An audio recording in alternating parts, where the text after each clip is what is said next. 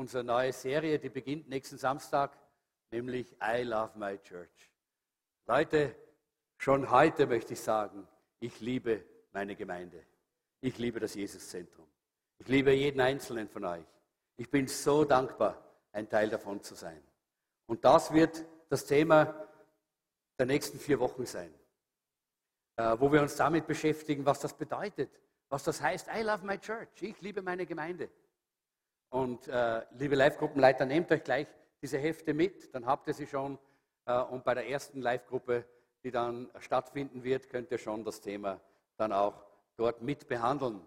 Äh, denn da geht es auch darum, dass wir das weiter vertiefen in den Live-Gruppen, äh, dieses Thema. Heute muss mein, ja, das habe ich immer schon ganz gerne draußen, danke, äh, Gottes Stimme hören. Gottes Stimme hören. Ich habe gedacht, was ist eigentlich noch wichtig, wenn wir an wachsamen Glauben denken. Äh, wir haben uns beim wachsamen Glauben äh, ja mit einigen Dingen beschäftigt. Wir haben diese Druckpunkte gesehen, wo Gott es zulässt, dass Druck in unser Leben kommt und wo wir eine Entscheidung treffen müssen. Wie gehen wir mit dem Druck in unserem Leben um? Gehen wir richtig um mit diesem Druck? Und das ist wichtig, denn das macht uns aufmerksam. Unser Glaube soll nicht einfach nur eine Theorie sein, unser Glaube soll nicht nur da oben in unserem Kopf sitzen, sondern nein, wir brauchen wachsamen Glauben. Denn die Zeit, und das lesen wir in der Bibel und das lesen wir in der Zeitung und das hören wir in den Nachrichten und das, das äh, wissen wir, die Zeit ist nicht einfach, in der wir leben. Die Bibel sagt, es ist eine böse Zeit, so, äh, so beschreibt das eigentlich die Bibel, eine Zeit, in der viele dunkle und negative und böse Dinge geschehen. Aber wenn wir wachsam sind, deshalb sagt Jesus, wachet und betet. Deshalb äh, fordert uns die Bibel immer wieder auf, wachsam zu sein. Unseren wachsamen Glauben, den wollen wir stärken. Nicht irgendeinen Glauben, wir brauchen wachsamen Glauben. Und da haben wir die Druckpunkte gesehen und letztes Mal haben wir über Mission gesprochen. Mission ist ein Zeichen für Wachsamkeit im Glauben. Wenn wir missionarisch gesinnt sind, wenn unser Herz brennt für die Menschen draußen, für die Verlorenen, für die, die Jesus noch nicht kennen, dann ist es ein Zeichen dafür, dass wir wachsam sind im Glauben. Wenn uns die Leute wurscht sind, wenn sie uns einfach äh, egal sind, äh, die Leute, die in die Hölle gehen, die in die ewige Verdammnis marschieren, weil sie Jesus Christus nicht kennen, dann ist das ein Zeichen dafür, dass wir nicht wachsam sind in unserem Glauben. Dann ist das ein Zeichen dafür, dass unser Glaube eingeschlafen ist. Es gibt ja leider auch diese, äh, diese traurige Entwicklung, dass es äh, äh, auch äh, Bewegungen äh, und auch sogar eben leider auch Prediger gibt, die heutzutage äh, nicht mehr wachsam sind und die von dem gesunden Glauben, von der gesunden Lehre des Wortes Gottes abrücken und die sagen, ist ja gar nicht mehr so wichtig, denn es gibt ja keine Hölle, es gibt ja keine Verdammnis, es werden sowieso alle gerettet. Und das, liebe Leute, das ist genau, was passiert, wenn wir nicht wachsam sind. Wenn unser Glaube nicht wachsam ist, dann passiert das dass der Teufel kommt mit irgendwelchen solchen Dingen und uns einlullt und wir nicht mehr erkennen, dass es eigentlich eine Lüge des Satans ist, der wir zum Opfer fallen. Und deshalb ist es auch wichtig, und ich habe gedacht, was kann wichtiger sein, als dass wir die Stimme Gottes hören?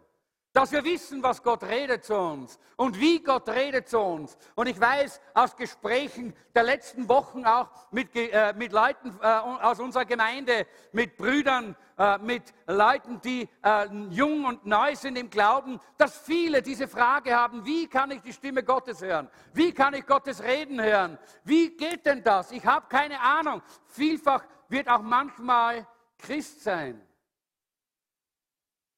sehr taub gelebt, sehr still, aber nicht still, einfach nur still so, sondern still, dass einfach Stille ist, dass man gar nicht hört, was Gott redet und was Gott sagt.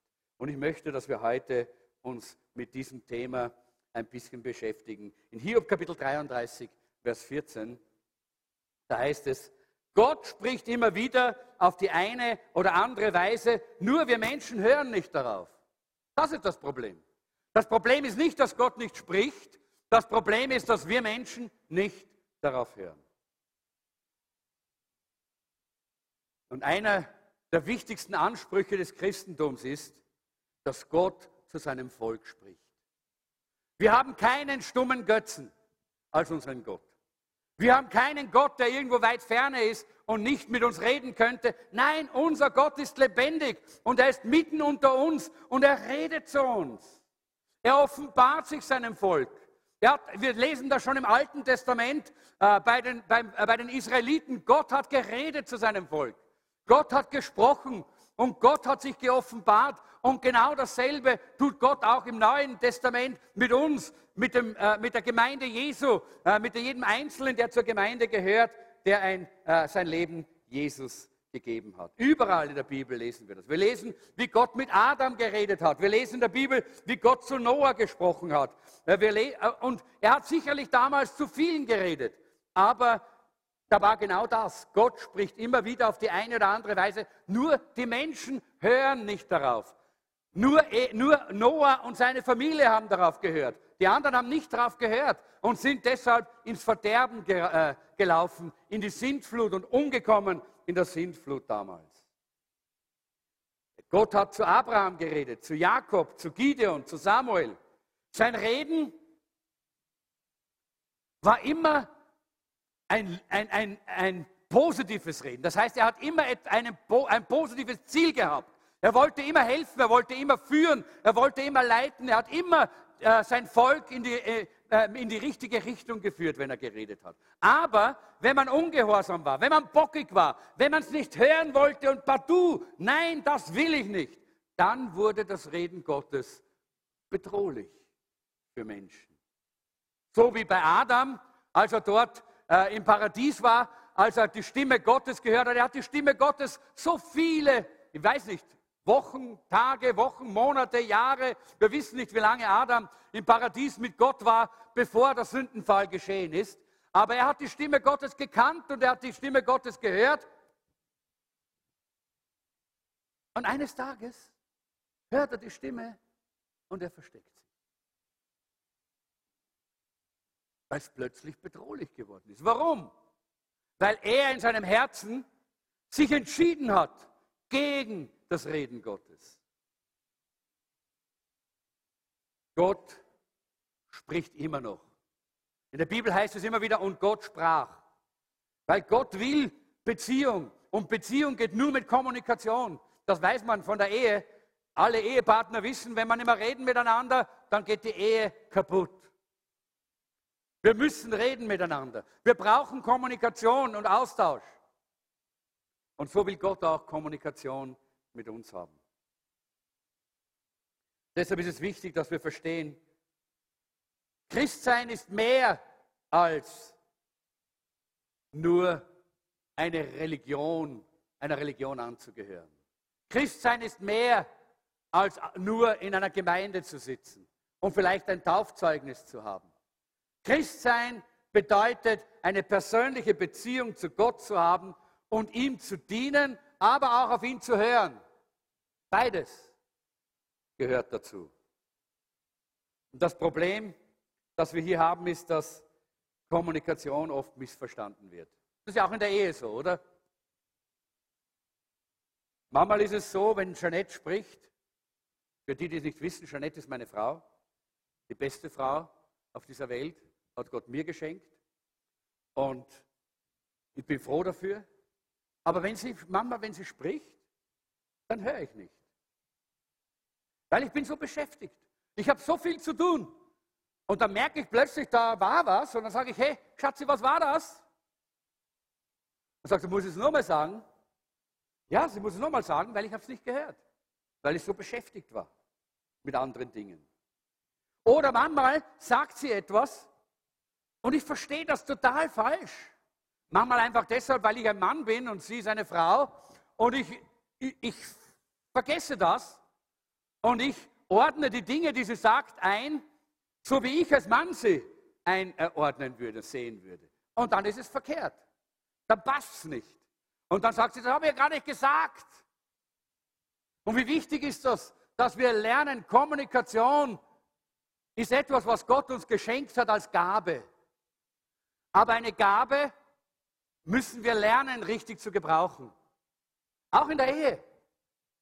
Und es gibt drei Arten, wie man hören kann, nicht? Man kann entweder nur hinhören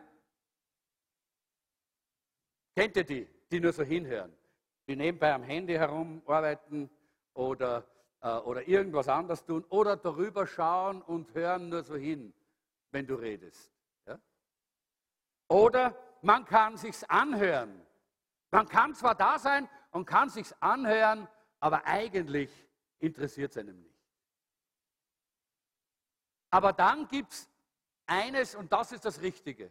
Das heißt zuhören. Zuhören hat das schon in sich, dieses Wort. Zuhören. Ich gehe auf dich zu. Ich öffne mich zu dir. Ich will das hören, was du zu mir zu sagen hast. Zuhören. Aktiv. Ganz aktiv.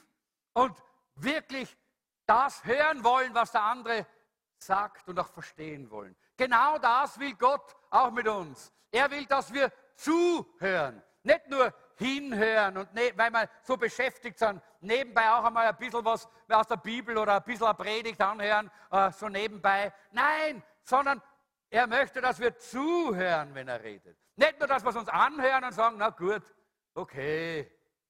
Nein, er möchte, dass wir von ganzem Herzen zuhören. Dann können wir richtig verstehen.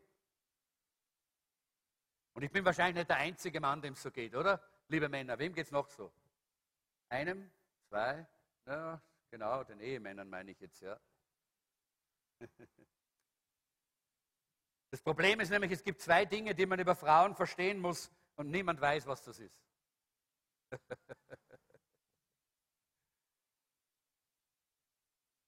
Wenn wir schon mit, oft mit Frauen Kommunikationsprobleme haben als Männer, weil wir einfach Männer und Frauen verschieden sind, so haben wir dann oftmals auch so sehr auch mit Gott Kommunikationsprobleme. Und deshalb ist es wichtig, dass wir lernen, mit Gott richtig Kontakt zu haben. Ich bin immer ein bisschen skeptisch bei solchen Leuten, die immer äh, ständig sagen, ja, und Gott hat mir dieses gesagt und Gott hat mir jenes gesagt und Gott hat mir das gesagt und Gott hat mir jenes gesagt. Äh, weil das sind meistens die Leute, die nur ihren eigenen Weg gehen wollen. Und damit man nichts dagegen unternehmen kann, sagen sie, Gott hat mir das gesagt. Weil selbst ein Pastor wird nicht gegen Gott aufstehen, oder? Auch wenn es noch so verkehrt ist, wird ein Pastor nicht sagen, naja, das kann nicht stimmen. Aber wenn, wenn du sagst, Gott hat mir es gesagt, dann kann, kann niemand mehr etwas dagegen sagen. Und deshalb da bin ich ein bisschen skeptisch, weil äh, da sind oftmals sehr viele verkehrte Dinge entstanden. Und ich möchte das gleich von vorne weg sagen. Das ist nicht die Art, wie wir umgehen damit. Dass wir pausenlos so herumwerfen damit und Gott hat mir dieses gesagt und Gott hat mir jenes gesagt und das hat mir Gott gesagt und wir nehmen das als ein Schutzschild. Weil manchmal sieht man dann nachher, nach einiger Zeit, wie das daneben geht. Dass das gar nicht wirklich, äh, äh das gar nicht, sowieso nicht wirklich war, sondern dass man sich das einfach nur eingebildet. Wir werden ja gleich sehen, dass es verschiedene Arten gibt, äh, wie man was man hören kann im Leben. Aber ich denke, dass es sehr wichtig ist, dass wir verstehen, wie Gott redet.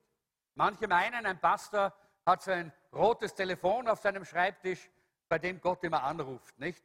Und dann äh, kann er mit Gott reden. Und deshalb ist er ja Pastor. Aber Irrtum, ich muss genauso wie du in meinem persönlichen Leben, in meiner Beziehung mit Gott, in der Stille zu Gott kommen, mein Herz zur Stille leiten und dann auf die Stimme Gottes hören, so wie jeder andere, aus dem Wort, durch den Heiligen Geist, in der Beziehung mit ihm.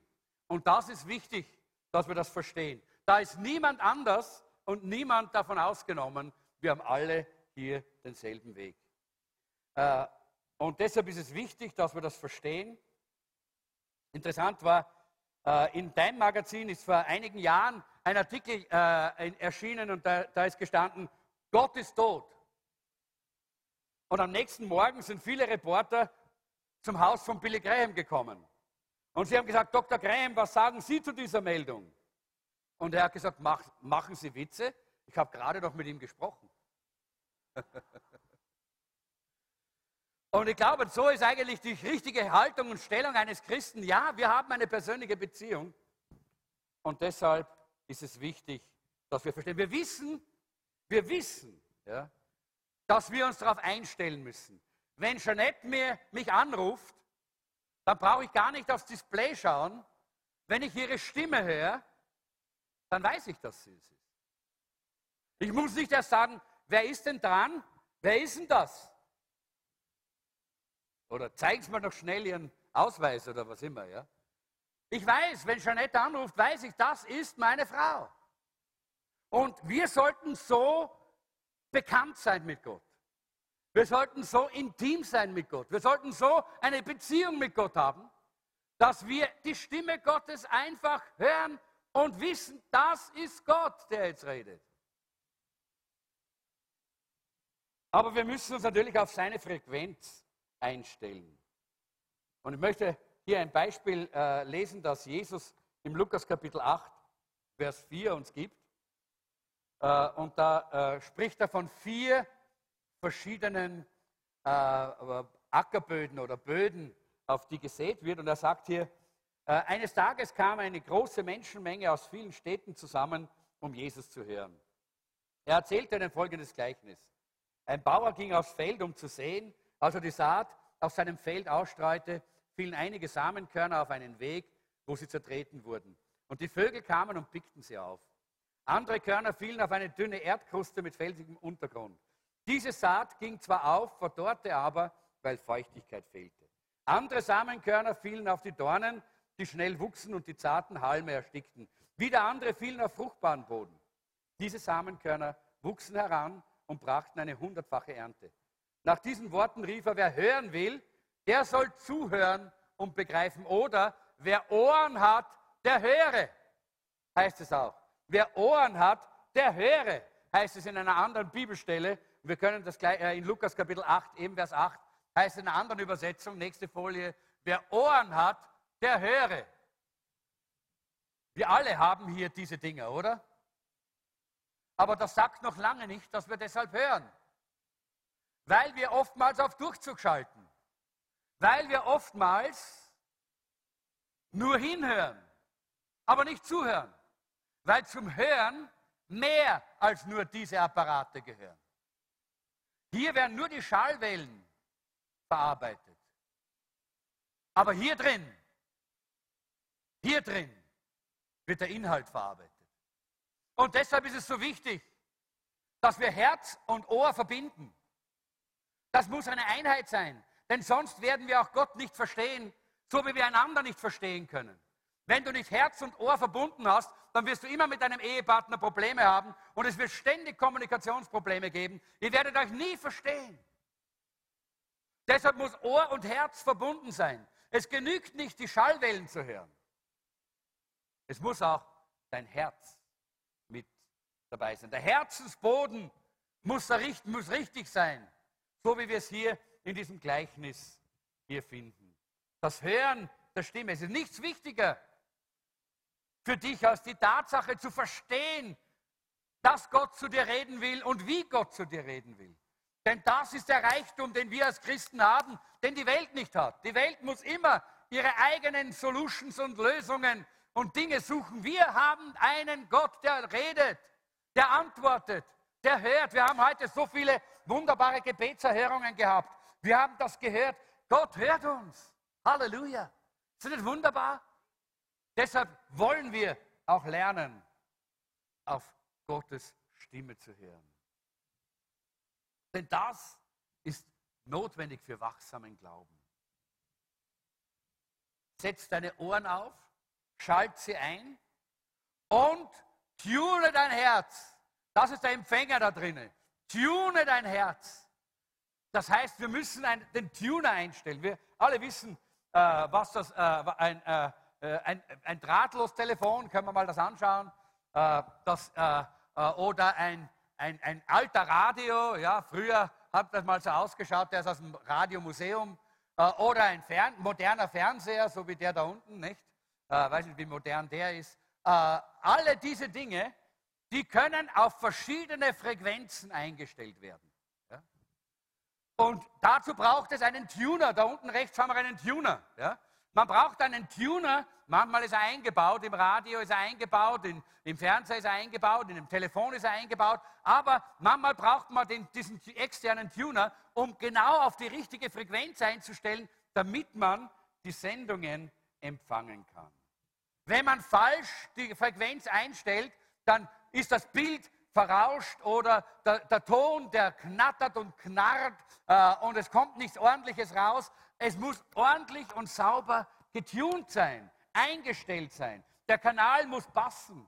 Und Gott hat oft schon zu dir geredet, aber bei dir hat es immer geknattert. Es war immer so unscharf das Bild. Du hast nie genau verstanden, was Gott eigentlich sagen möchte. Und ich kann dir eins sagen, was das Problem ist. Das Problem liegt nicht bei Gott.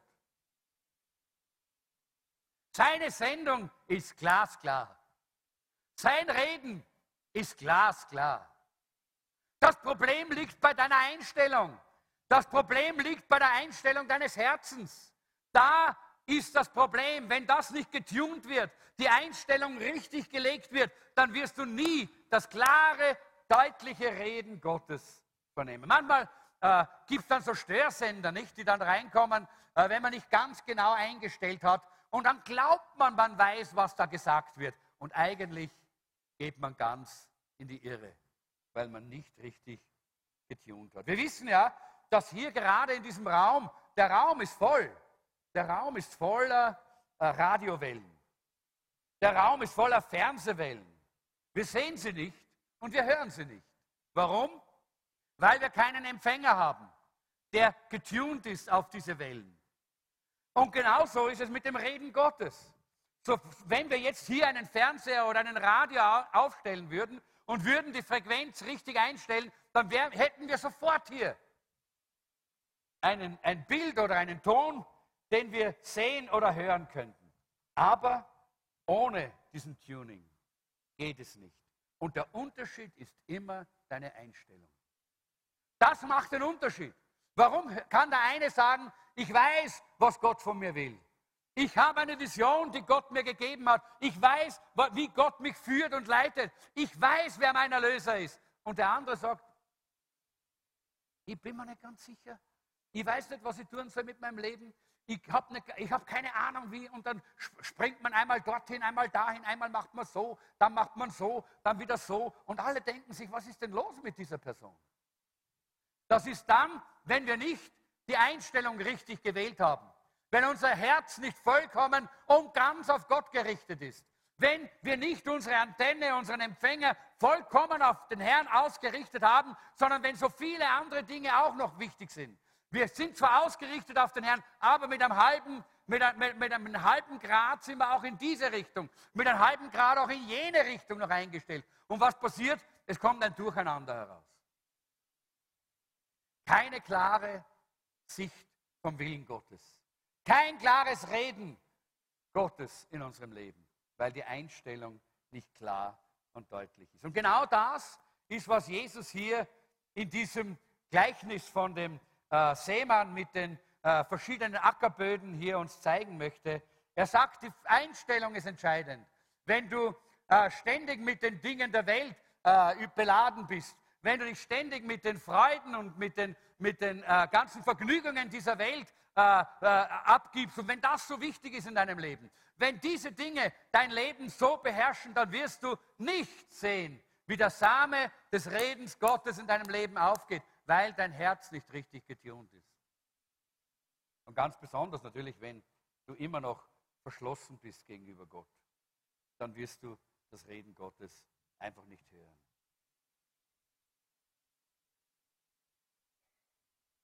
Und ich denke, wir können gleich mal erste, den ersten Punkt hier uns anschauen. Ich springe ein bisschen, ich merke, dass die Zeit kurz wird. Ähm, ich muss einen offenen Geist pflegen. Das ist mal wichtig. Was muss ich tun, wenn ich Gottes Reden hören möchte? Ich muss einen offenen Geist pflegen.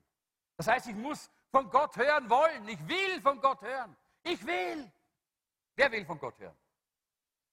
Ja. Einige wollen nicht. Okay. Dann wirst du ihn auch nicht hören. Und das wird auch dein Leben damit nicht bereichern.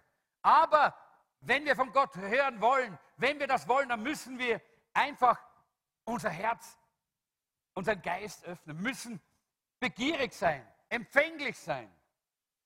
Wir müssen sagen, Herr, rede zu mir, so wie äh, es, äh, äh, wie es auch äh, in der Bibel einmal heißt, äh, Herr, sprich zu mir, dein Knecht hört. Und das ist die Haltung, die wir brauchen. Einige, die heute hier sitzen, sind vielleicht noch gar nicht zu dieser persönlichen Beziehung zu Jesus gekommen. dein Herz ist noch gar nicht erneuert, du bist noch keine neue Kreatur, dann kannst du auch die Stimme Gottes in der Form nicht hören.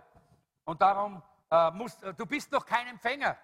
Du, hast, du bist nur höchstens möglicherweise bist du ein Abspieler. Du kannst so viele Dinge reden, sagen, weißt so viele Dinge, aber du kannst nicht hören. Du hörst nicht von Gott. Dazu musst du einmal dein Herz erneuern lassen. 1. Korinther 5, 17 äh, sagt der Apostel Paulus. Darum ist jemand in Christus, so ist eine neue Kreatur, das Alte ist vergangen. Siehe, neu, etwas Neues ist geworden. Wenn du das heute noch nicht weißt, dass dein Herz erneuert worden ist, dass du von neuem geboren bist, dann wird es Zeit, Leute, dann ist es Zeit, dass du heute sagst, ich will Jesus in mein Herz aufnehmen. Ich möchte ein neuer Mensch werden. Und da, erst dann kannst du anfangen, wirklich äh, auf Gottes Stimme zu hören. Wenn du einen verschlossenen Geist hast, dann dringt Gott nicht durch. Was verursacht einen verschlossenen Geist? Und das dürft ihr die Blanks auch dort einfüllen auf euren Unterlagen. Äh, das erste ist Stolz. Stolz verursacht einen verschlossenen Geist. Wenn man meint, ich brauche das Reden Gottes nicht. Ich weiß ja sowieso selber, was ich machen will und wie ich es tue. Ich brauche das Reden Gottes nicht. Ich muss nicht von ihm hören. Äh, in deiner Kindererziehung, bei der, bei der Planung deiner Termine, wenn du eine Prüfung vor dir hast, bei Geschäftsentscheidungen, äh, vielleicht bei der Entscheidung für deinen Beruf überhaupt oder für einen Ehepartner. Ich brauche Gott nicht. Ich weiß, was ich will. Ich suche mir selber, was ich haben möchte. Das ist Stolz. Und dieser Stolz verschließt unser Herz. Und damit kann Gott nicht mehr zu uns reden. Demut bedeutet, dass man akzeptiert, wer man ist. Und auch akzeptiert, dass man limitiert ist, dass man die Zukunft nicht weiß, dass man gar nicht einmal weiß, was für einen selber gut ist. Aber Gott weiß es, denn er hat uns geschaffen und er ist allwissend und allmächtig. Und deshalb ist diese Demut angesagt, dass er wirklich zu uns reden kann. Das zweite ist Angst. Menschen haben Angst. Sie haben einfach Angst davor, was Gott sagen wird. Wird er mir etwas auftragen, was ich nicht will? Wird er mich etwas Unpopuläres tun lassen? Wird er mich, äh, wird er mich zu einem verrückten Freak machen, der irgendein komischer, verrückter, religiöser Typ wird? Verliere ich meine Freiheit, wenn Gott redet? Oder meine Freude? Oder die Erfüllung in meinem Leben? Nein, danke Gott, ich möchte von dir nicht hören. Ich versperre mich. Es gibt immer wieder diese, diese Argumente und es ist so wichtig, dass du verstehst, es gibt kein besseres Leben als das Leben, das der lebendige Gott für dich geplant hat, als das Leben, das er für dich hat. Dafür hat er sein Leben gegeben, dafür hat Jesus Christus am Kreuz bezahlt und er, ist, er hat gesagt, ich bin gekommen, dass ihr das Leben im Überfluss haben sollt. Überfließendes Leben kommt nur von Gott. Und wenn du das haben möchtest, musst du lernen, auf ihn zu hören seine Stimme zu hören.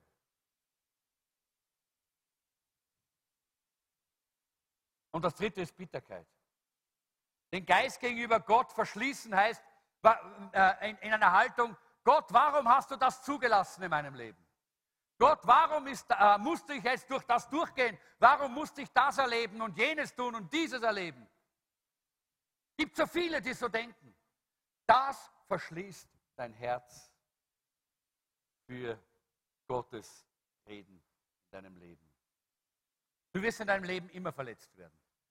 Das ist Teil des Lebens in dieser Welt, weil wir in einer gefallenen, sündigen Welt leben. Aber mach nicht immer Gott dafür verantwortlich. Da bist du selber verantwortlich, da sind deine Mitmenschen verantwortlich, da ist die ganze Umwelt verantwortlich dafür, aber Gott ist nicht dafür verantwortlich. Aber wenn du, wenn du anfängst, auf Gott böse und bitter zu werden, dann hörst du auf, ein offenes Herz zu haben. Und dann hörst du auch auf, Gott wirklich zu hören. Also wie redet denn Gott zu dir? Das ist der nächste Punkt. Wie Gott zu dir redet. Gott hat keine Limitationen. Er kann auf die verschiedensten Arten und Weisen zu uns reden. Und wir sehen das ja auch in, äh, in der Bibel. Wir sehen im Alten Testament Mose, er ist unterwegs mit seinen Schafen äh, und, er, und er, er hütet seine Schafe und geht dort wie immer Jahr aus, Jahr ein, geht er dort in der Wüste mit seinen Schafen und eines Tages plötzlich sieht er diesen brennenden Dornbusch. Wir alle kennen die Geschichte und der Busch verbrennt nicht. Er brennt, aber er verbrennt nicht. Und Mose sagt, meine Güte, das ist ja ein spezielles Phänomen, das muss ich mir anschauen. Da muss was Besonderes dahinter stecken. Und er geht näher hin und wie er näher kommt, dann hört er die Stimme Gottes, die sagt, Mose, Mose, bleib stehen, zieh deine Schuhe aus. Du stehst auf heiligem Boden. Gott redet. Er redet in dieser fantastischen, übernatürlichen, wunderweise, wunder, wunderbaren Weise zu Mose. Das wünschen wir uns immer alle, oder? Das wünschen wir uns und manchmal schenkt Gott uns auch so ein Reden. Ich kann mich gut erinnern, in meinem eigenen Leben, ich war noch gar nicht so lange gläubig, äh, ich hab, äh, äh, aber ich bin radikal, brennend Jesus nachgefolgt. Ich habe gebetet und äh, gefastet und Gott mein Leben geweiht und ich bin ihm nachgefolgt. Und damals, das war, da war ich noch, äh, ja, noch sehr, sehr, früh, sehr früh in meinem Glaubensleben. Da war ich noch nicht verheiratet und äh, meine, meine erste Frau, die ja schon beim Herrn ist, die ja äh, schon im Himmel auf, äh, auf uns alle wartet, die, die, die war damals noch auch gerade jung bekehrt, weil ich habe sie zu Jesus gebracht. Und die war jung bekehrt und, und wir kamen zu einer Gebetsversammlung. Ich habe damals die Geistestaufe erlebt, diese Erfüllung mit dem Heiligen Geist, aber sie hatte das noch nicht erlebt. Aber sie hatte ein großes Verlangen. Sie wollte auch mehr von der Kraft Gottes, mehr vom Heiligen Geist. Und so kamen wir in eine, so eine äh, Versammlung, das war die, eine, eine Versammlung des äh, GDVE, die, äh, wie heißt das? Äh, das war der, äh, die, Geschäftsleute des vollen Evangeliums. Ja? Äh, die, die, haben so eine kleine, kleine Versammlung gehabt im 19. Bezirk und wir sind dorthin gekommen und da gab es Gebet und da haben dann einige liebe Schwestern dort zu Brigitte gesagt, möchtest du die Geistestaufe erleben? Möchtest du erfüllt werden mit dem Heiligen Geist? Und sie hat gesagt, ja, ich möchte das so gerne. Und dann, sie, äh, dann haben sie gesagt, komm, wir gehen in den Nebenraum. Und dort beten wir ganz speziell für dich.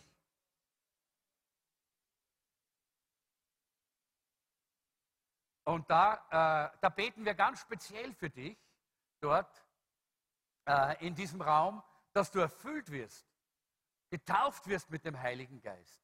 Und dann haben sie gesagt, und ihr, die, ihr, ihr, ihr Männer hier äh, in diesem Raum, ihr betet jetzt, dass der Heilige Geist fällt, dass die Kraft Gottes kommt und dass jetzt wirklich die Brigitte mit dem Heiligen Geist getauft wird. Und wir sind auf die Knie gegangen und wir haben angefangen, zu Gott zu rufen und gesagt, Herr, gieß deinen Geist aus. Komm, erfülle sie mit deinem Heiligen Geist. Und während wir dort so gebetet haben und zum Herrn gerufen haben, plötzlich, plötzlich ist etwas geschehen, was nie wieder später, was ich nie wieder später erlebt habe, äh, aber was wunderbar war. Plötzlich ist, äh, äh, hat Gott mir die, die Augen meines Herzens geöffnet und auch die Augen für die übernatürliche Welt. Und plötzlich habe ich gesehen, wie wir hier, wie wir in diesem Raum waren und überall von den Wänden ist flüssiges Gold heruntergeronnen. Und überall in diesem Raum waren herrliche, wunderbare Engelsgestalten. Und alles war so hell und so, so, so fantastisch, dass ich einfach gar nicht, ich habe es fast nicht ausgehalten. Und ich bin dann dort auf, meine, auf dem Boden gelegen. Ich habe mich dort hingeworfen auf den Boden und ich habe einfach zum Herrn gesagt, Herr, Herr, rede du, rede du, komm, gieß deinen Geist aus. Und Gott hat einiges zu mir gesagt damals. Er hat einiges zu mir gesagt. So war ein bisschen so wie damals bei Mose beim Dornbusch. Er hat einiges zu mir geredet. Aber, und dann irgendwann einmal habe ich gedacht, ich explodiere. Ich gesagt, Herr, Herr, ich schaffe es nicht mehr. Ich halte das nicht mehr aus. Bitte hör auf. Hör auf mit dieser Herrlichkeit. Ich schaffe das nicht mehr. Und dann sind gerade die Frauen zurückgekommen. Jubelnd, jauchzend. Und die Brigitte ist erfüllt worden mit dem Heiligen Geist. Gerade in dieser Zeit. Es war vielleicht nur ein Augenblick, ich weiß es nicht. Für mich war es eine lange Zeit. Aber Gott redet manchmal durch solche übernatürliche Visionen, durch übernatürliche Begegnungen, durch übernatürliches Wirken. Er kann so reden und er tut es manchmal. Aber er tut es nicht immer. Er tut es nicht oft. Und ich muss sagen, das war das einzige Mal in dieser Form in meinem ganzen Leben. Ich bin jetzt 45 Jahre auf dem Weg mit Jesus. Es ist nie wieder passiert. Aber es ist ein Schatz, wenn Gott so zu uns redet. Aber wir hören die Stimme Gottes in verschiedener Weise. Gott kann so wie bei Mose im Dornbusch reden, Gott kann auch wie zu Hannah reden. Hannah war diese Frau, äh, die, äh, die äh, einfach kein Kind bekommen konnte. Sie war unfruchtbar. Und auch sie hat eigentlich sich gesehnt nach einem Reden Gottes. Und als sie eines Tages mit ihrer Familie zum Tempel hinaufgegangen ist, dann ist sie dort gestanden am, am, am, Tempeleingang und sie hat geweint und sie hat geweint und sie hat gebetet und sie hat gerufen zu Gott. Und als sie dort so gerufen hat, kam der Priester Eli. Und der Priester Eli sagt zu ihr, geh nach Hause, in einem Jahr wirst du mit deinem Kind wiederkommen. Gott hat geredet. Aber Gott hat nicht geredet durch einen brennenden Dornbusch. Gott hat nicht geredet durch eine übernatürliche, großartige Vision, sondern Gott hat geredet durch den Priester. Gott hat geredet durch den Mann Gottes der damaligen Zeit, der damals da war. Auch so redet Gott zu uns. Oder Samuel. Samuel, der junge Sohn von Hannah, der dann später im Tempel ist und dort bei dem Priester als sozusagen als kleiner Lehrling, ja, als, als junger Lehrling, als, als äh, äh, lernt das, das Geschäft eines Propheten und eines, eines Priesters im Alten Testament lernen kann, dort im Tempel. Und er schläft dort in einer kleinen Kammer, ganz alleine. Und auf einmal hört er die Stimme, Samuel, Samuel. Und er weiß erst noch nicht ganz, was er tun soll damit. Und er läuft zum Priester und sagt, hast du mich gerufen? Und er sagt, na, na, geh ins Bett, du hast dich, hast dich getäuscht. Und dann hört er wieder, Samuel, Samuel. Und er läuft zum, äh, zum Eli und der Eli sagt, na hey, weck mich nicht ständig auf, geh ins Bett. Kannst nicht schlafen oder was? Und der Samuel geht wieder ins Bett und dann hört er wieder, Samuel, Samuel. Und wie er jetzt zum Eli kommt, sagt der Eli, hui, hui, da ist was anderes dahinter. Samuel, Gott redet zu dir. Geh und sag, hier bin ich, Herr. Rede, dein Knecht hört. Und wie Samuel das tut, dann fängt Gott an zu reden und reden und reden und reden. Und Samuel bekommt eine gewaltige, wunderbare Offenbarung. Gott spricht. Und wir haben vier ganz übliche Wege, die wir uns anschauen wollen. Das erste ist durch die Bibel, sein Wort. Gott verwendet sehr oft und sehr viel sein Wort. Er redet durch die Bibel, er redet durch sein Wort. Wenn wir das Wort Gottes aufschlagen, das ist mehr als ein Buch, Leute. Das ist Gottes Reden zu uns, sein Liebesbrief. Wenn du das liest mit offenem Herzen, wenn du das liest, so wie ich gesagt habe, mit dem Verlangen, Herr, rede zu mir, dann spricht Gott durch sein Wort zu dir. Und wir haben hier in 2. Timotheus 3, Vers 16, sagt der Apostel Paulus, die ganze Schrift ist von Gottes Geist eingegeben und kann uns lehren, was wahr ist und uns erkennen lassen, wo Schuld in unserem Leben ist. Sie weist uns zurecht und erzieht uns dazu, Gottes Willen zu tun. Ja, das, das, Wort Gottes, die Bibel. Wer hat denn seine Bibel noch mit? Die meisten haben keine Bibel mehr mit heutzutage. Wir hatten noch eine richtige Bibel mit. Ja, super, eine haben wir da. Hebt mal auf, hebt mal alle die Bibel auf, die sie mit haben. Ja, ganz wenig. Eins, zwei, drei, vier, fünf, sechs, sieben. Naja, das ist ein Handy. Ja? Genau. Aber ich wollte jetzt gerade mal die Bücher sehen. Ja? ja, wir haben noch ein paar Bücher hier. Leute, ich weiß, man kann am Handy die Bibel lesen, ich tue es auch. Ja? Aber trotzdem, hört nicht auf, auch das Buch zu lesen. Es ist nämlich wichtig, dass wir verstehen, das ist Gottes Wort, das zu uns redet. Und ich weiß, man hat ein bisschen schwerer beim Lesen im elektronischen Bereich. Ich lese sie am Laptop, ich lese sie am iPad, ich lese sie, lese sie auf meinem Kindle, ich lese sie auf meinem Handy. Ja, aber ich weiß, da habe ich viel mehr Futter. Das andere, die Gefahr ist, dass man so einfach nur so liest, drüber liest, so wie wenn man ein E-Mail liest. Ja? Man liest es halt einfach nur so. Aber hier, da seht ihr, da ist gelb und dann ist es dann orange und äh, da habe ich ganz andere Möglichkeiten, im Wort zu arbeiten. Hört nicht auf, auch das Buch zu lesen, Leute. Ich glaube, das ist nicht altmodisch, sondern das ist immer noch wichtig, es nicht zu vergessen. Dass Gott redet durch sein Wort. Ja, er redet auch durch das Wort auf dem Handy, keine Frage. Aber ich glaube, dass es wichtig ist, dass wir uns beschäftigen damit. Nicht nur so drüber lesen. Habe auch abgehackt meine äh, wie heißt die U-Bibel oder U-Bible, abgehackt. Wieder mal einen Leseplan abgehackt und wieder mal abgehackt und abgehackt. Nein, die Bibel ist nicht zum Abhaken, sondern die Bibel ist zum Hören. Hören, hören, hören. Und zwar nicht, zu, nicht hinhören, nicht anhören, sondern zuhören, was Gott sagt durch sein Wort. Gott redet sehr viel durch die Bibel. Auch ganz besonders durch regelmäßiges Lesen. Und deshalb möchte ich euch ermutigen, den Bibelleseplan zu lesen. Ich habe jetzt leider keinen hier. Ich habe alles rausgelegt, weil es fällt mir immer alles raus hier, wenn ich mit der Bibel arbeite hier. Aber wir haben einen Bibelleseplan, die Jahresbibel, und nach der wir lesen. Und ich möchte dich ermutigen, das zu tun. Denn Gott redet durch regelmäßiges Lesen. Und interessanterweise, Mama sagt, ja, äh, warum jetzt gerade in Nehemiah? Ja, Gott redet durch Nehemiah gerade jetzt zu mir in meine Lebenssituation hinein, weil das Wort Gottes mehr ist als nur ein Buch. Halleluja.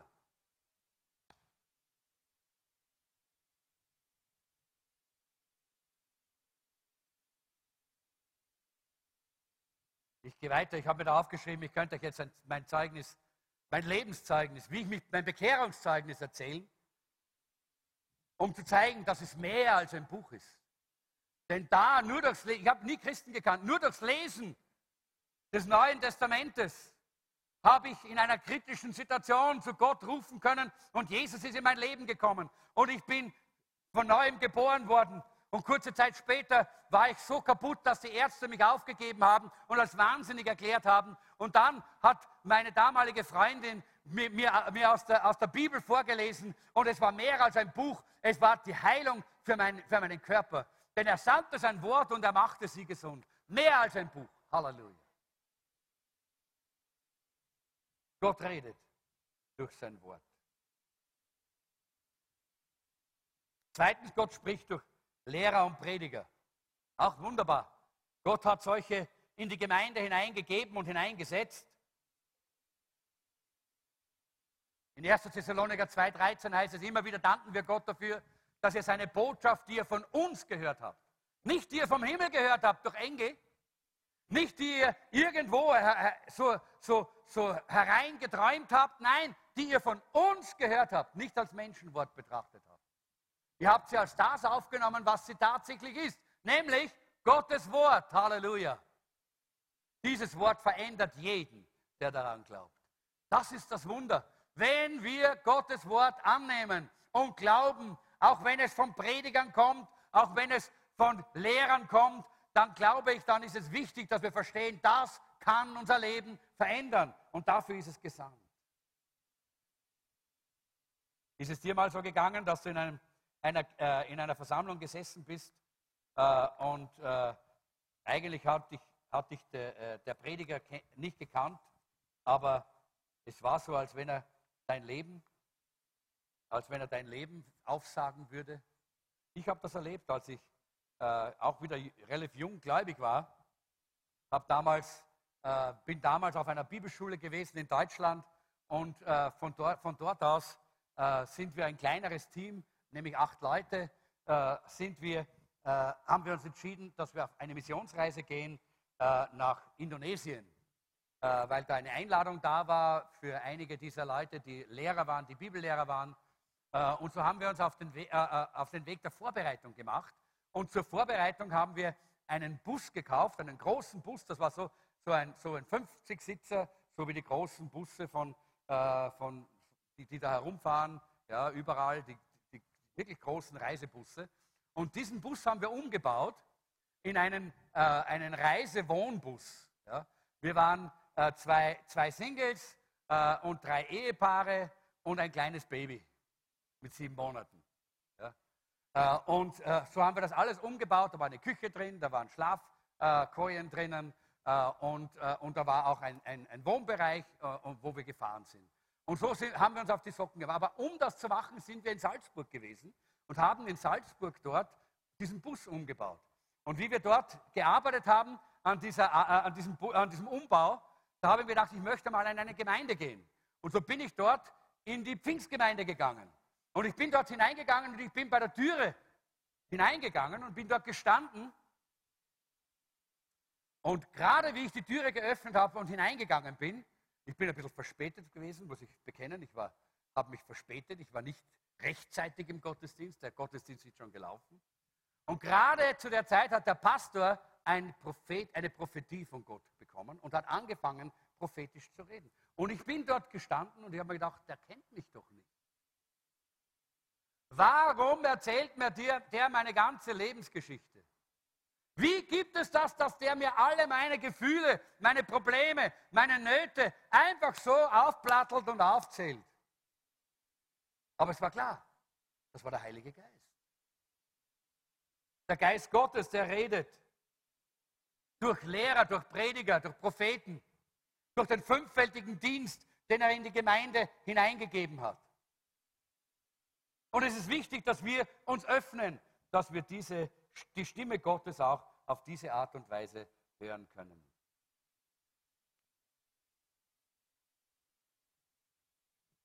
Ich habe mir einen Satz hier aufgeschrieben, den ich glaube, dass er wichtig ist.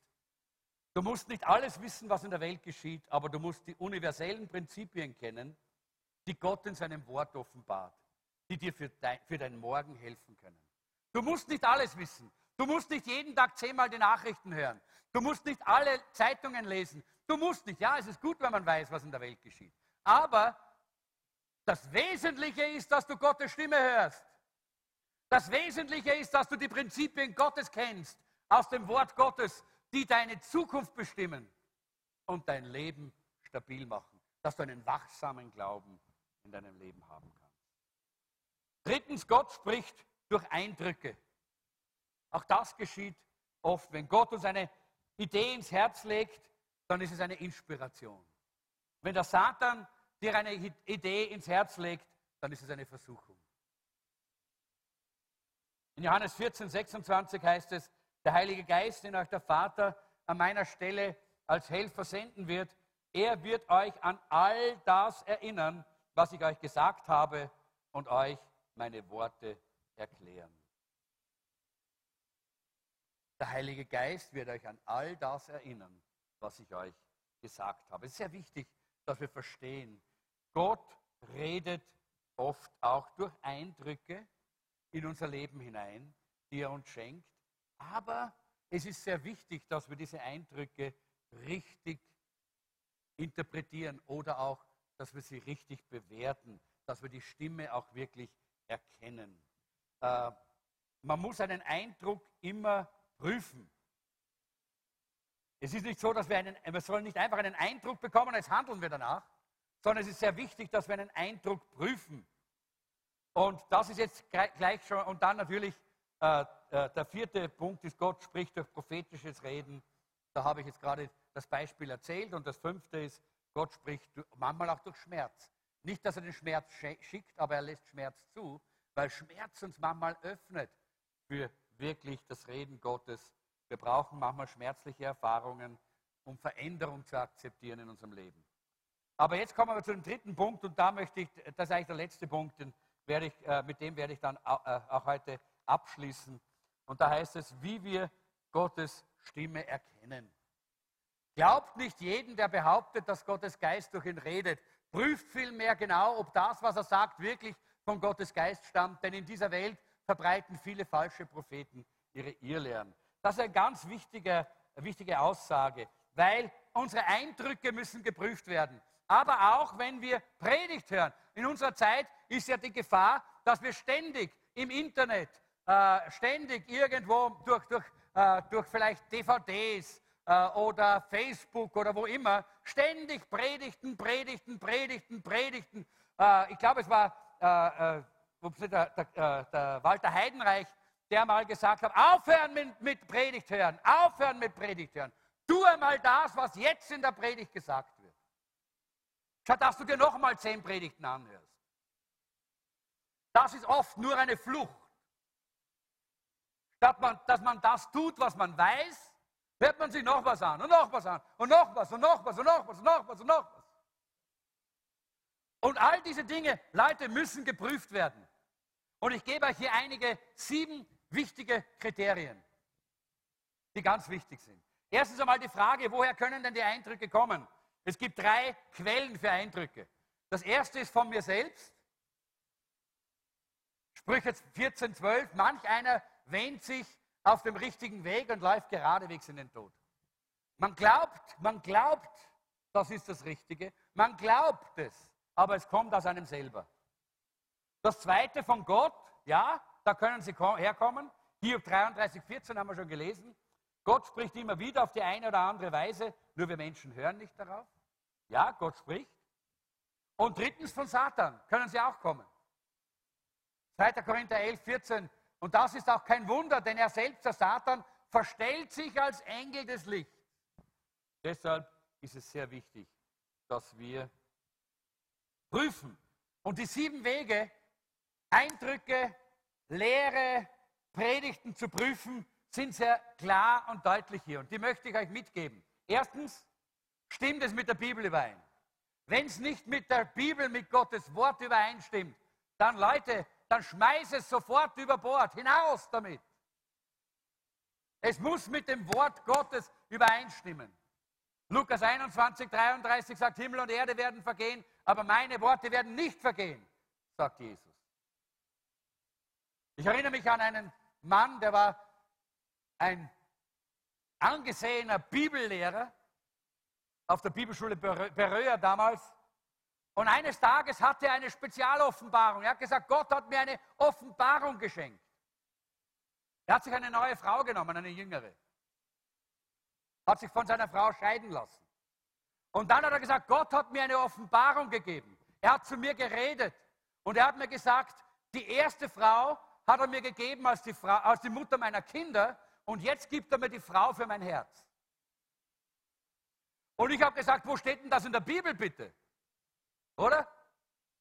Leute, wir können solche Eindrücke haben, wir können solche Offenbarungen haben. Wenn sie nicht mit dem Wort Gottes übereinstimmen, dann wirf sie hinaus, dann weigere dich, sie anzunehmen. Sie sind vom Teufel. Denn er ist der Vater der Lüge vom Anfang weg.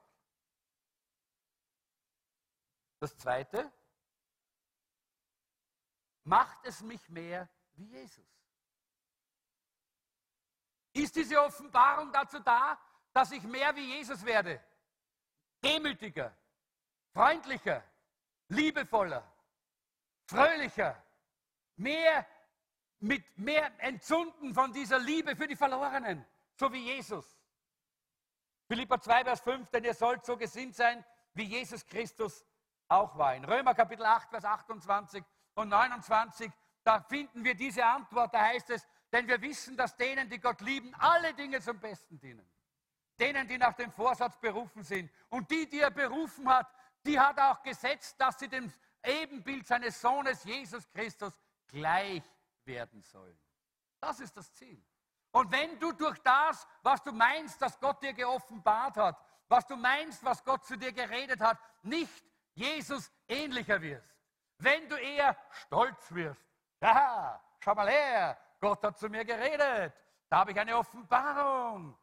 Leute, das ist nicht vom Herrn. Wenn du nicht ähnlicher wirst wie Jesus, wirf es gleich beim Fenster hinaus. Lehne es ab, nimm es nicht an, denn es kann nicht Gottes Reden sein. Denn Gottes Ziel ist, dass er dich immer mehr wie Jesus machen möchte. Drittens, und ich springe jetzt da einfach drüber, weil ich, weil, weil ich glaube, es ist wichtig, dass wir es mitnehmen. Aber denk darüber auch nach. Das erste, stimmt es mit der Bibel überein. Das zweite, macht es dich mehr wie Christus. Das dritte, wird es von meiner Gemeindefamilie bestätigt. Epheser 3, Vers 10, damit jetzt durch die Gemeinde, durch die Gemeinde, noch einmal, durch die Gemeinde die mannigfaltige Weisheit Gottes kund werde. Nicht durch irgendeinen Prediger, nicht durch irgendeine eine Person, äh, eine, einen kirchlichen Leiter, nein, durch die Gemeinde, sagt hier das Wort damit durch die Gemeinde die mannigfaltige Weisheit Gottes wird. Und Sprüche 11, Vers 9, wer Gott gehorcht, hilft anderen durch sein Wissen. Das ist, was in der Gemeinde geschieht. Darum die Live-Gruppe so wichtig. Geh und sag den anderen, hey, ich habe den Eindruck, dass Gott dieses und jenes zu mir geredet hat. Und dann betet gemeinsam. Und dann lass es bestätigt werden von deiner Gemeinde, von deiner Live-Gruppe. Mach nicht einfach dein Ding, weil du sagst, ich weiß, das hat Gott mir gesagt. So viele haben so schwer gelitten dann, sind so schwer verletzt nachher, haben manchmal sogar Schiffbruch erlitten mit ihrem ganzen Leben, weil sie nicht bereit waren, diese sieben Prüfungskriterien anzulegen, bevor sie dieses Reden, diese Offenbarung, diese Lehre angenommen haben. Viertens, stimmt es mit dem überein, wie Gott mich gemacht hat. Wir haben in unserer Gemeindefreizeit uns mit den Temperamenten beschäftigt. Äh, das heißt, Gott hat uns eine Struktur gegeben, Gott hat uns äh, gemacht, äh, einzigartig, einmalig, es gibt keinen zweiten so wie dich, aber deshalb ist es wichtig, wenn Gott redet, dann muss es auch mit dir übereinstimmen. Das heißt, dass Gott wird nie, ich habe das glaube ich letztes Mal schon gesagt, Gott wird nie von mir verlangen, dass ich an der Wiener Staatsoper singen soll. Sollte Gott das einmal zu mir sagen, dann sage ich, du bist nicht Gott, du bist der Teufel. Ja, das stimmt nicht mit meiner ganzen Struktur überein. Das stimmt nicht mit meiner Persönlichkeit überein. Das, so hat Gott mich nicht gemacht. Ja? Aber wenn er es Vera sagt, hey, ja, dann musst du schon genau hinhören. Weil sie ist so gemacht. Stimmt es mit deiner Persönlichkeit, mit, mit dem, wie Gott dich gemacht hat, überein? Auch das ist wichtig. Fünftens, gehört es zu meinen Verantwortungen. Die Bibel spricht so klar und deutlich, dass wir nicht über das Maß unseres eigenen Glaubens hinausgehen sollen. Und manchmal maßen sich Leute was an und sagen, Gott hat mir gesagt, ich soll jetzt da dieser Leiter sein. Ich soll jetzt das tun. Ich soll jetzt dieses tun. Und wisst ihr, unterm Strich passiert dann oft nichts bei denen. Weil das nur aus dem eigenen Fleisch kommt. Aus der eigenen Eitelkeit, aus dem eigenen Stolz, aus dem Eigenwillen des Menschen. Und weil es gar nicht ihre Verantwortung ist. Niemand hat ihnen die Verantwortung gegeben. Denn Gott wirkt immer durch Leiterschaft, auch in, um in Verantwortung einzusetzen. Und ich glaube, dass es sehr wichtig ist, dass wir das auch annehmen können. Sechstens, überführt es oder verdammt es? Wenn es verdammt ist, ist es nie von Gott. Gott verdammt uns nicht. Es gibt keine Verdammnis für die, die in Christus Jesus sind. Und siebtens habe ich Frieden darin. Auch das gehört dazu. Habe ich Frieden darin? Ist mein Herz unruhig oder ist mein Herz voller Frieden, wenn ich an diese Dinge, an diese Sache denke?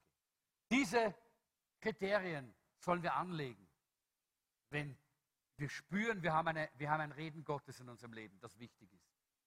Und ich glaube, wenn wir einen wachsamen Glauben haben, haben wollen, dann brauchen wir Gottes persönliches Reden. Jede Woche, jeden Tag, jede Stunde in unserem Leben. Dann brauchen wir so eine Beziehung mit Gott, die ganz eng und ganz intensiv ist. Wir werden jetzt das Abendmahl miteinander feiern und damit schließen wir heute den Gottesdienst. Vielleicht kann man den Tisch schon nach vorne bringen. Und während wir zum Abendmahl gehen, möchte ich dich einladen, dass du genau auf diese Botschaft heute Gott eine Antwort gibst. Dass du sagst, Herr, ich möchte dein Reden hören. Aber ich möchte nicht irgendwas hören. Ich brauche dein echtes Reden. Ich möchte nicht irgendwelche Eindrücke. Ich möchte dein persönliches Reden. Herr, heute bin ich hier und ich möchte meine Einstellung ändern. Ich möchte mein Leben tunen. Ich möchte mein Leben jetzt in diesem Augenblick einrichten und tunen. Tunen auf deine Frequenz, Herr. Auf dich hin, mein Herz auf dich richten. Jetzt, wenn ich zum Abendmahl gehe, Herr, richte ich mein ganzes Herz auf dich. Und wenn du das jetzt nicht tun kannst, dann möchte ich dich ganz besonders heute bitten, nicht zum Abendmahl zu gehen. Ich möchte, dass wir heute das Abendmahl, das Abendmahl hat viele verschiedene Facetten. Das heißt auch viele verschiedene Dinge, die es in unserem Leben bewirkt. Das Abendmahl hat viele Dinge, die das Abendmahl auch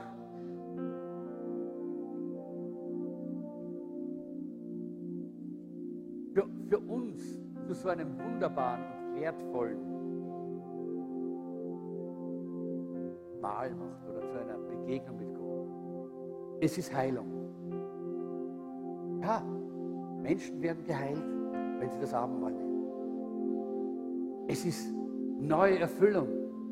Ja, Menschen werden neu erfüllt, wenn sie das Abendmahl nehmen mit der richtigen Haltung. Aber es ist aber auch Reden Gottes. Wenn du dein Herz jetzt tunst und einrichtest auf Gottes Stimme, dann kann er reden und er wird reden. Das Abendmahl ist aber auf jeden Fall nicht. das möchte, was, ist, was ist es nicht? Es ist nicht dafür da, dass man es nimmt, weil man religiös ist. Wenn du nicht Jesus Christus im Herzen hast, wenn du nicht Jesus Christus nachfolgst, wenn Jesus Christus nicht der ungeschränkte, uneingeschränkte Herr in deinem Leben ist, dann wage es nicht, das Abendmahl zu nehmen, denn es wird dir schaden. Dann wage es nicht, das Abendmahl zu nehmen. Denn der Apostel Paulus sagt, wenn wir das tun, dass wir nicht daran denken, dass das nicht irgendwie nur ein bisschen ein Safterl und ein, bisschen ein Brot ist, sondern es ist von Gott gegeben zur Begegnung mit ihm. Und wenn wir das nicht in unserem Herzen verstanden haben, dass wir dafür Vergebung unserer Sünden und Schuld brauchen, dass wir dafür unser Leben Jesus Christus ganz übergeben müssen, dann sagt der Apostel Paulus, dann unterscheiden wir nicht den Leib Christi, die Gemeinde von irgendwelchen religiösen Vereinigungen, das Brot und das Symbol des Blutes Jesu, von einfach ein bisschen was zum Trinken und ein bisschen was zum Essen. Und wenn du das nicht unterscheidest, dann bist du in der Gefahr, dass du das Abendmahl unwürdig nimmst. Und ich möchte es niemandem hier Angst machen sondern einfach nur die Realität aufzeigen. Wenn ich etwas tue, was ich weiß, dass Gott es nicht will, dann wird einfach Gott seine Hände von mir wegnehmen. Das heißt, der Segen Gottes fließt nicht mehr. Der Schutz Gottes liegt nicht mehr auf mir. Und dann bist du eine freie Beute des Satans. Und der will dich zerstören. Aber niemand, der hier sitzt, muss Angst haben. Denn die Bibel sagt, wenn wir unsere Sünden bekennen, dann ist er treu und gerecht. Er vergibt uns unsere Schuld und reinigt uns von aller Untugend. Er ist es, Jesus Christus, der uns fähig macht, auch das Abendmahl zu nehmen. Und er ist es auch, der dich einlädt und der sagt, komm her zu mir. Wenn du voller Mühen und voller Plagen bist, ich will dir Frieden geben für deine Seele. Und er ist es auch, von dem es heißt im Johannesevangelium, wie viele ihn, nämlich Jesus, in ihr Herz aufnehmen, denen gibt er die Vollmacht, Kinder Gottes zu sein. Ich möchte bitten, dass die, die jetzt beim Abendmahl dienen, nach vorne kommen. Wir werden uns vorbereiten, indem wir uns, bevor wir das Brot brechen, auch die Hände waschen. Wir haben hier kein, kein Waschbecken, wir machen es hier modern. Aber ich möchte einfach sagen, ja, das ist gut, dass wir das verstehen. Wir wollen, wir wollen mit gereinigten Händen das Brot brechen. Und wenn du dieses Abendmahl in einer würdigen, gesunden Weise nehmen willst, dann komm jetzt zum Kreuz und bitte Jesus, dich zu reinigen. Es ist nicht schwerer, als zu sagen, Herr Jesus, ich habe gesündigt. Schau mal hier, und das und das Vergib mir, reinige mich durch dein Blut. Jesus reinigt. Und dann sind wir bereit. Und dann können wir auch das Abendmahl nehmen. Herr Jesus hat an dem Abend, bevor er gekreuzigt worden ist, das Brot genommen, hat gedankt und hat gebrochen und hat gesagt, das ist der Leib, der für euch gebrochen wird so wollen wir das jetzt auch vorbereitend brechen. Lass uns in dieser stillen Atmosphäre sein. Während du in dieser stillen Atmosphäre bist, höre auf das Reden deines Gottes. Er redet nicht böse, er redet voller Liebe. Seine Worte sind voller Liebe. Immer Gnade, immer Vergebung, immer ein Angebot seiner Liebe. Aber du musst es annehmen. Tune dein Herz. Richte dein Herz auf Jesus. Sag, Herr Jesus, hier bin ich. Ich möchte mehr von dir. Ich möchte deine Stimme hören. Reinige mich jetzt. Wasch mich rein von aller Sünde, von allem Stolz, Hochmut, Eigensucht. Ach, kannst gar nicht aufzählen. Du weißt selber, was dir jetzt im Weg steht. Aber Jesus will dich gerade jetzt reinigen. Herr, danke dir, dass du jetzt mit der reinigenden Kraft deines Blutes durch diesen Raum gehst und jeden, der sein Herz öffnet und dir die Sünden bekennt und sich beugt vor dir, jedem schenkst du heute Vergebung. Und wenn jemand da ist, der dich nicht kennt und noch nie in sein Herz aufgenommen hat, dann kommst du jetzt, du klopfst, du klopfst. Und wenn jemand sagt, komm herein, Herr Jesus, dann kommst du. Machst diese Person neu, machst sie zu einem Kind Gottes. Und danke, dass wir dann auch mit Freude das Abendmahl nehmen. Danke, Jesus. Bevor wir das Abendmahl nehmen, wollen wir, auch, wollen wir gemeinsam aufstehen und wollen wir unseren Glauben bekennen. Wir proklamieren diesen Glauben. Das ist der Glaube der ersten Gemeinde gewesen. Und das ist immer noch unser Glaube. Wir proklamieren diesen Glauben. Bitte. Ich glaube an Gott, den Vater, den Allmächtigen, den Schöpfer des Himmels und der Erde und an Jesus Christus, seinen eingeborenen Sohn, unseren Herrn, empfangen durch den Heiligen Geist, geboren von der Jungfrau Maria, gelitten unter Pontius Pilatus, gekreuzigt, gestorben und begraben, hinabgestiegen in das Reich des Todes, am dritten Tage auferstanden von den Toten, aufgefahren in den Himmel. Er sitzt zur Rechten Gottes, des allmächtigen Vaters. Von dort wird er kommen, zu richten die Lebenden und die Toten. Ich glaube an den Heiligen Geist, die heilige christliche Kirche, Gemeinschaft der Heiligen, Vergebung der Sünden, Auferstehung der Toten und das ewige Leben. Amen. Amen. Glaubst du das von ganzem Herzen? Bekennst du das mit deinen Lippen? Dann sagt die Bibel, wer von ganzem Herzen glaubt, wird gerettet. Wer mit dem Mund bekennt, wird selig. Das heißt glücklich. Und ich denke, das ist, was Gott möchte. Das ist, was er heute auch tun wird.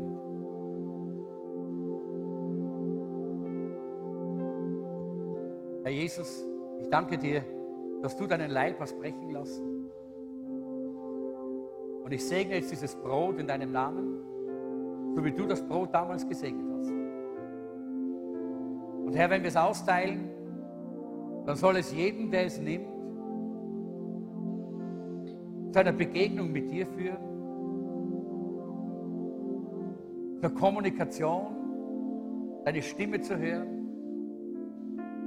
Herr, ich danke dir, dass wir diesen offenen Himmel haben, dass du dich offenbarst. Wenn wir im Abendmahl zu dir kommen, dann begegnest du uns in einer ganz neuen wunderbaren Weise. Der Jesus hat gesagt, das ist der Leib, der für euch gebrochen wird Nehmt und esst.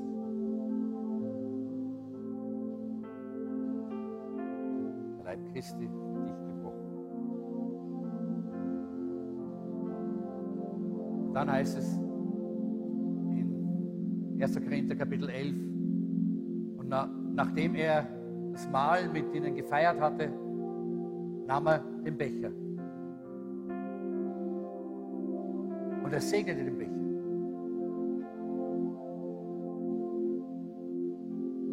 Und ich kann es nicht ganz verstehen, denn zu diesem Zeitpunkt hat er gewusst, nur wenige Stunden später wird sein Blut rinnen.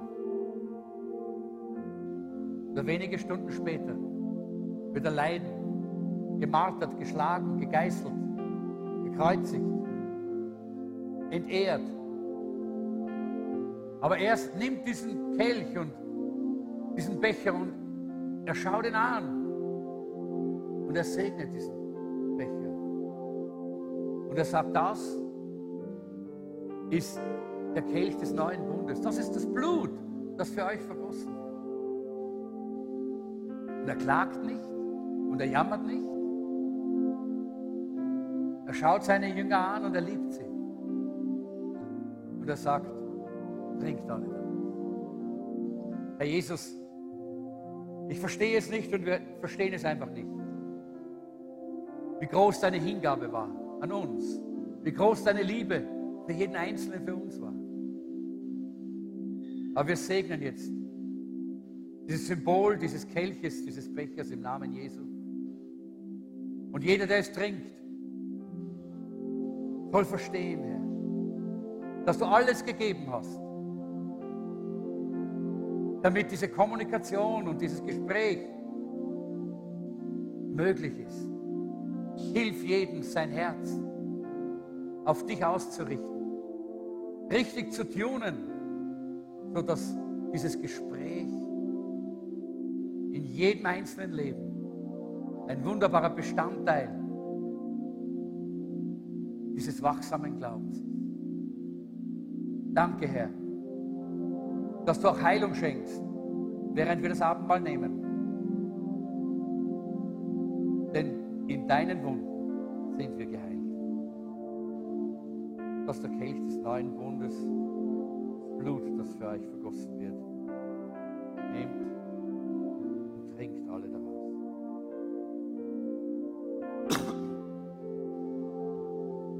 Wir werden das jetzt so machen, dass das der Abschluss des Gottesdienstes ist. Und ich möchte dich einfach einladen und ermutigen. Erstens, nimm das Abendmahl bitte nicht, wenn du dir nicht ganz sicher bist, dass dein Leben mit Gott in Ordnung ist. Dann lass es einfach vorbeigehen, ist kein Problem. Zweitens, wenn du das Abendmahl nimmst, dann nimm es so, dass du sagst, ich will dein Reden hören. Bitte rede zu mir. Ich brauche mehr von deinem Reden. Ich brauche mehr von dir. Und ich weihe dir jetzt mein Herz. Ich weihe dir jetzt mein Herz. Und dann nimm das nicht einfach nur so schnell, schnell und geh dann hinaus und plauder und tut alles Mögliche hier. Leute, dafür sind wir eigentlich nicht hier. Sondern nimm dir Zeit, vielleicht kannst du dich irgendwo dorthin knien, hinsetzen. Statt dass du zurückgehst, wieder dort, wo deine Freunde sind und die dich auf alles Mögliche hinlenken. Nimm dir Zeit mit Jesus. Richte deinen Blick und dein Herz auf Jesus. Das ist eigentlich jetzt hier der Abschluss dieser Botschaft und damit auch der Abschluss des Gottesdienstes. Ich wünsche euch dann Gottes Segen. Wenn du sagst, ich habe jetzt Zeit mit dem Herrn verbracht und ich bin ihm begegnet, habe seine Stimme gehört, dann kannst du ruhig aufstehen. Bitte herinnen, nicht, nicht laut herumreden, herumschreien oder sonst irgendetwas, sondern geht still hinaus und draußen könnt ihr reden. Die Leute, die das erste Mal da sind, zweite, dritte Mal, laden wir ein, dass sie dann in diese, diese, diese VIP-Zone da draußen kommen. Alle anderen unten im Café haben wir Zeit für Gemeinschaft. Genießt die Gemeinschaft der Familie Gottes, die Gemeinschaft der Gemeinde Jesu. Und wir sehen uns wieder nächste, nächsten Samstag um 10 Uhr am Kaiserwasser bei der Taufe. Und beim Picknick nehmt was Gutes zum Essen mit für euch selber und für ein paar andere, weil es gibt vielleicht ein paar, die nichts mitnehmen können. Wir wollen auch unsere äh, Flüchtlingsfreunde auch einladen, die können dabei sein, auch wenn sie nichts vielleicht mitnehmen können. Dann haben wir genug für sie auch, für alle anderen die Gäste, die dabei sind. Äh, und dann nachher gehen wir von dort direkt hierher zum Gottesdienst.